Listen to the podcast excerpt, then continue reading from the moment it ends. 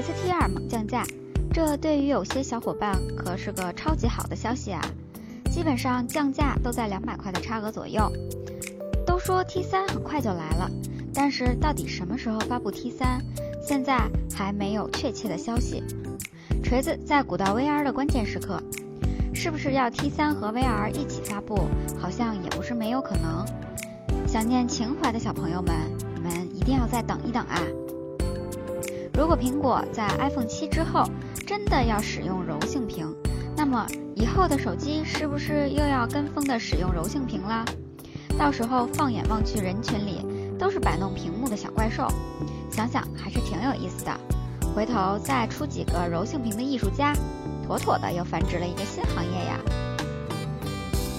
不知道大家有没有看过郭四爷的绝技小说？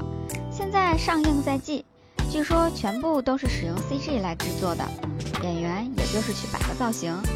可是偷偷看了预告片的网友纷纷表示，裤子都脱了，你就给我看这个？不过今后影视作品会和 VR 产业有很大的关联。虚拟世界离人类更近了。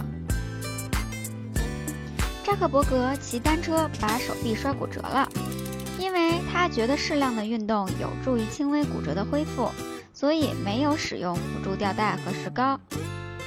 他的妻子建议他在手臂上弄一个临时的刺青，写上“骨折”两个字。这夫妻俩也是六六六啊！马上就要到六幺八了。各家争奇斗艳的日子真是个大场面呀！